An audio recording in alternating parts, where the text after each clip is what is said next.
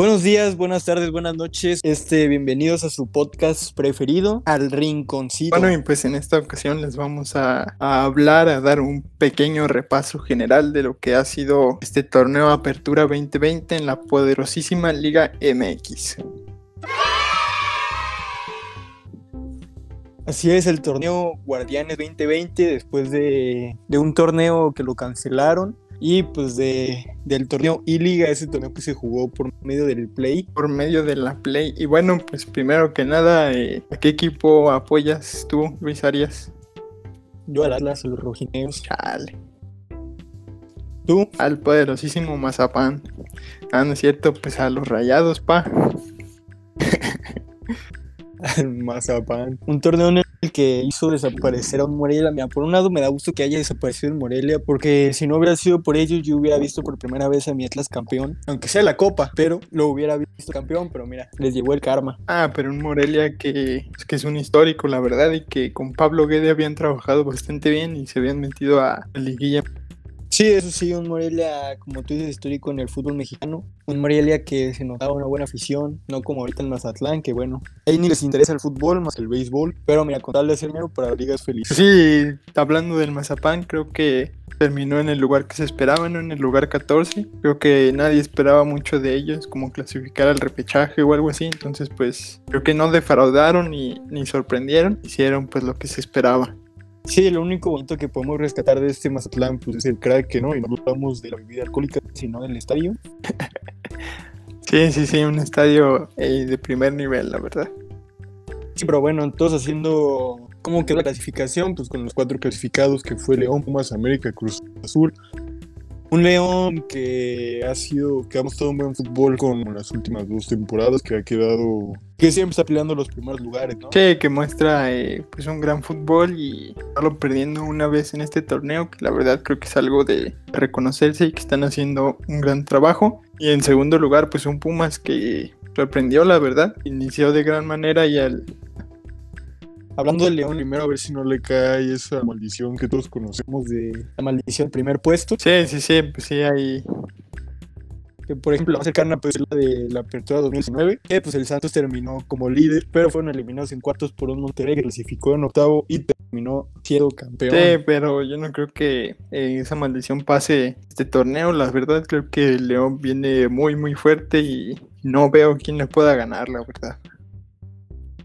Sí, ¿no? Con un plantel de, de, buenos jugadores como Luis Rafa Cota, que da una seguridad impresionante a la batería. Luis Montes, uno de los mejores centrocampistas mexicanos del momento. Y un Ángel Mena, que, pues bueno, viene, viene metiendo goles importantes para el club y, pues bueno, casi campeón de goleo. Pero lo importante es que Ángel Mena se ha hecho un referente en, el, en este León de Nacho Ambriz. Así es. Y pues en segunda posición tenemos a los Pumas que, que mostraron un buen fútbol más en la primera parte del torneo y tuvieron por ahí unos tropiezos y muchos empates, pero aún así eh, quedaron en la segunda posición con un muy buen fútbol y un dinero que viene inspirado. Sí, los Pumas que al principio de la temporada sufrieron porque, porque iban a iniciar con Michel González, que era su entrenador, pero repentinamente pues él renuncia y tienen que dejar a Andrés Lilini, que era el, que era el director de defensas básicas, al mando. Lo pusieron como interino, pero ya terminó la temporada, lo dejó en segundo puesto con Capitán Bigón. Ah, sí, Bigón siendo un referente de este equipo, también eh, con un gran defensa como lo fue Johan Vázquez, que no ah, encontraba sí. titularidad en el Monterrey y aquí está siendo figura de, de este equipo. Sí, sin duda, sin duda, alguna, un... dio sorpresa, ¿no? En este torneo, es, ¿qué es sub-23? Sí, el sub-23 mexicano de, de, mucho futuro, al parecer. Sí, sí, sí, ahí a ver qué, qué, sale con los Pumas, una América que también, pues bueno, creo que todos coincidimos con que es el más grande de México, ¿no? eh, no, no, lo sé, Rick, pero pues sí, de los más grandes. Y, y, pues sí, aunque no ha destacado, aunque no ha destacado mucho en este torneo, y siempre le alcanza para estar peleando los primeros puestos y en esta ocasión tercer lugar. Sí, pues aparte una América que termina siendo el equipo más goleador en este torneo con 31 anotaciones, pues bueno, teniendo jugadores como es Henry Martin, el Maraviñas, Giovanni, Roy Martínez, pues bueno, yo creo que es un lujo que no todos los equipos de la liga se pueden dar. Sí, tienen eh, bastantes eh, hombres importantes en la, en la delantera y se ve reflejado con tantos goles a favor. Sí, exacto. Y en la cuarta plaza, pues un Cruz Azul que viene haciendo las cosas bien de los últimos eh, pues como tres torneos con su entrenador Siboldi y pues sí, con, un equipo bastante completo, aunque cerró de mala forma el torneo con esos últimos cinco partidos, perdió cuatro, pero pues sí tiene nombres importantes como Orbelín Pineda, eh, Luis Romo, ¿quién más? El Shaggy Martínez, ¿cómo no? El Shaggy Martínez. Y pues sobre todo en la delantera el campeón goleador de, de este Apertura 2020, el Cabecita Rodríguez. Sí, un cabecita Rodríguez que termina con, con 12 anotaciones, si mal no recuerdo. Pero pues, también esperemos este año les toque ser campeones porque el pasado pues fue cuando les cancelaron que venían líderes indiscutibles. Entonces en este tenían que volver a, demostrar de por qué eran líderes la temporada pasada. Y pues un Cruz Azul que se ve fuerte. Sí yo creo que este Cruz Azul es uno de los rivales a vencer. Me parece a mí que es más difícil que, que Pumas y América por cómo juega y pues sí esperemos eh, que les vaya bien esta guilla porque pues ya les toca y la verdad sí traen un, muy buen, equipo. Sí, por fin ropan esa maldición de las cruces azuleadas, que es muy famosísima, que en todas se da. Entonces, por ejemplo, esta última jornada contra Pumas no iban ganando, los últimos minutos les dan la vuelta. Cruz azuleada. Ay, mi cruz azuleada. Pobres de los aficionados, mi más sincero pésame. Y en quinto, pues un Monterrey que fue bastante irregular a lo largo del torneo, pero que cerró de, buena manera ganando sus últimos cuatro partidos. Yo creo que por eso alcanza la quinta posición, pero pues sí, también por el plantel y los nombres que tiene, creo que es uno de los rivales también a vencer. Sí, pues siendo uno de los equipos con mayores ingresos en la liga, ¿no? Eh, perdieron a jugadores muy importantes como el portero Barovero y el lateral Lucas Bangioni, pero pues traen de regreso Hugo González, que pues bueno, para mí ha tenido mejores torneos con el Necaxa, pero bueno, este Monterrey también teniendo un ataque imparable con Funes Mori, Dorlan Pavón, el Toro Jansen. El Toro Jansen, a lo mejor próximamente se decía, ¿no? La Chofis. No creo. Maxi Mesa, sí tienen, tienen bastantes nombres. Eh, importantes. Creo que en todas las posiciones están bien cubiertos. Y también en la defensa tienen grandes defensores como Stefan Medina, César Montes, Nico Sánchez. El Ramos de la Liga MX. Sí, el Sergio Ramos, un especialista en penales eh, y que siempre cumple y además cumple con su labor de, de defender. Entonces creo que es una pieza importante de este Monterrey. Sí, pues bueno, un Monterrey que si termina venciendo al Puebla, puede se terminar cruzando contra el Cruz Azul. Entonces ahí se puede dar un, partido muy bonito. Sí, bastante atractivo, que son dos, equipos muy duros y pues eh, creo que de ahí podría salir un contendiente al, al campeonato. Y pues bueno, en sexto lugar tenemos a los Tigres. Tigres Sí, un Tigres muy, Tigres muy irregular, porque tienen grandes nombres, gran equipo y pues sí, para ser sexto de la liga creo que quedaron a deber. Sí, ya no vemos a un Tigres tan poderoso como los de antes. Pero bueno, sí, ya es un Tigres que ya nada, que ya todos le compiten el tú por tú, que ya, ya no es un Tigres que dé miedo. Pero pues, al único que le debe tener miedo yo creo que es André Pierre Guignac y en la delantera pues nunca falla. Sí, es un jugador que si aparece te puede cambiar un, partido. Pues sí, creo que es de, lo más rescatable de este Tigres, que cuántos partidos no le salvó Gignac esta temporada. Sí, así es. Entonces ya veremos qué pasa con el equipo del Tuca Ferretti. Yo no lo veo campeón, pero pues bueno, cualquier cosa puede pasar en la Liga MX. Sí, en la, poderosísima. Porque si pasa el Tigres en el repechaje, que le toca contra el Toluca, que yo creo que si pasa el Tigres, se enfrentaría contra un América y no veo como el Tigres, este Tigres, como lo vimos cerrar el torneo, eh, le pueda competir el América. Sí, no, aparte viene de un empate con el con mi poderosísimo Atlas, ¿no? De último segundo. El Atlas les quita a los puestos para clasificarse directo, ¿no? Entonces es un Atlas que los manda al repechaje. Que eso no debería de pasar en un equipo, entre comillas, grande. Sí, grande por sus jugadores, no por su historia, pero sí eso no debería de pasar. Y pues, hablando de equipos grandes, está las Chivas en la posición eh, número 7 La verdad creo que estas Chivas quedaron bastante a deber por las inversiones y las incorporaciones que ha tenido este plantel. Y pues sí, creo que han defraudado a, a propios extraños. Porque yo que no soy chivermano creí que podrían tener un mejor torneo y mira, a duras penas llegaron a la, a la séptima posición.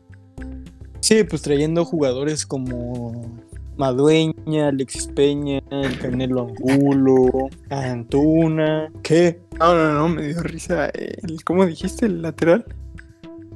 Madueña. Me dio risa Madueña, una disculpa. Pues bueno, trayendo jugadores de gran jerarquía y pues teniendo a, al Rey Midas, ¿no? A Víctor Manuel Bucetich, que sí los levanta, pero es un equipo que debería estar peleando los primeros lugares.